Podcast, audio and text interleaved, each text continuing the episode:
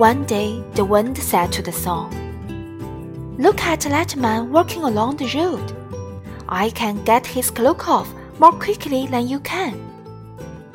We will see about that, said the sun. I will let you try first.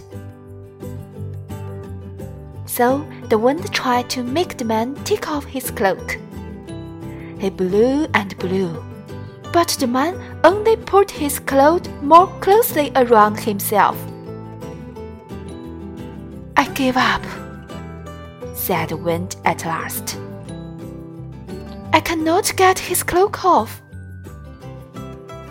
Then the sun tried. He shone as hard as he could. The man soon became hot and took off his cloak.